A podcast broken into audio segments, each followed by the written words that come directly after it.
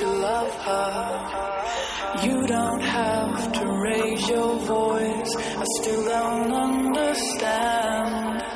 There's me and you, and you and me. So how can it be that you love her?